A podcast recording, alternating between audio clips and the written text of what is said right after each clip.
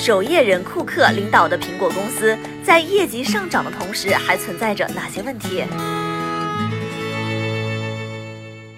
在一个旷世天才的身后接班是无比幸运的，更是万分艰辛的。库克这个人啊，究竟行不行？二零零九年的时候，乔布斯因病休假，库克代理 CEO 的工作。后一季度啊，这 iPhone 的销量达到前一年总量的七倍，股价更是相较于当年的一月底上升了百分之八十。那么这究竟是乔布斯的宝贵遗产在继续滑行，还是库克有力挽狂澜的才华呢？当时有人问库克说：“哎，哥们儿，如果乔布斯不回来，你当得了 CEO 吗？”没想到这个提问啊一语成谶。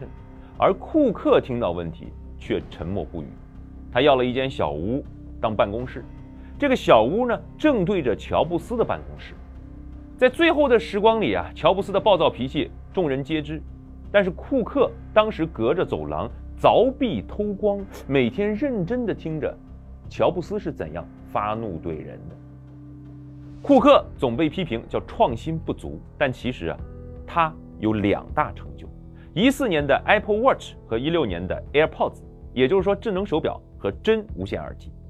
苹果的智能手表呢，再次引领了世界智能穿戴设备的热潮。而 AirPods 苹果无线耳机，仅2019年就销售出去六千七百万副。苹果呢，也成了全世界最大的耳机厂牌。但其实呢，乔布斯钦定了库克，是因为看中他的控制力。库克这个人呢，每天凌晨三点四十五分起来回复邮件。四点半到六点钟是健身和吃早饭，之后正式工作十四个小时。他没有乔布斯的那种大开大合、恣意张扬，在外人看来呢，这人有点呆板、循规蹈矩，甚至抠抠搜搜、谨小慎微的。他可能不是一个打江山的人才，但却是一个过日子的英雄。怎么说呢？就库克这人啊，会天天盯着数据和表格看，开会的时候拿着表格，把每一个数字都会盘问到小数点后几位，这一点让所有的员工头皮发麻。如果说库克对一个答案不满意啊，他可以把相同的问题连续问十遍。如果员工还是回答不出来怎么办呢？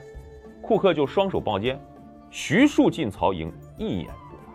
整个会议室陷入死一般的沉寂，屋子里只剩下呼吸的声音。但在死寂当中呢，大家会往往找出来来自于供应商的一些小漏洞。库克再去抠那几分钱的预算。对于苹果这样量级的公司来说，一台设备几分钱乘以几十万上千万台，那就是一个恐怖的数字。库克大规模的削减了苹果公司的制造资产，将非核心的业务外包，建立起一个全球化的供应链。他用变态的细节控制进行销量预测和规划。资料显示说，苹果的库存周期仅仅五天，而三星的库存周期呢二十一天。库克啊，原来是库存克星。尽管他这个人非常的不酷啊，库存控制加上手表啊、耳机啊等等，如今苹果市值一点五二万亿美元，相比零九年增长了七点五倍。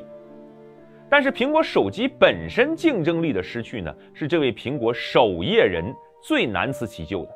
二零一二年，库克上任之后推出了 iPhone 五 S，被群嘲为跟前一代一模一样。二零一九年，iPhone 十一 Pro 发布，外观呢、性能啊、配置啊，同样遭到群嘲，没什么亮点啊。啊，后置三个浴霸摄像头，还有一个难看的齐刘海，这是啥？就这啊，更是这个齐刘海被竞争对手啊摁着骂。其实移动网络啊，从二 G 之后，一个 G 成就一代品牌。二 G 时代呢，摩托罗拉、诺基亚一统江湖，是吧？三 G 时代呢，三星尚未独领风骚。四 G 时代正式开启了苹果的盛世，并且延续至今。但五 G 时代，苹果极有可能掉队。苹果它目前世界上最昂贵的互联网科技公司，它因创新而起，但现在很有可能因保守而落。守业守得越成功，越代表创新的冒险越乏力。目前的，苹果手机全球销量仅排名世界第三，排名第一的是三星，华为是第二。二零二一年，库克的 CEO 任期即将结束。就像即将卸任的一个老干部一样啊，这个时候你不可能期待他再有什么出格的动作啊、创新了，因为创新就代表着冒险。这个时候，安全退休可能是身处其境的人心中的最优方案。我是商业小纸条，我在很多平台去分享过创业方面的课程和经验，比如说抖音、快手、百度、阿里、腾讯等等。我把主讲内容呢整理成一套音频课程。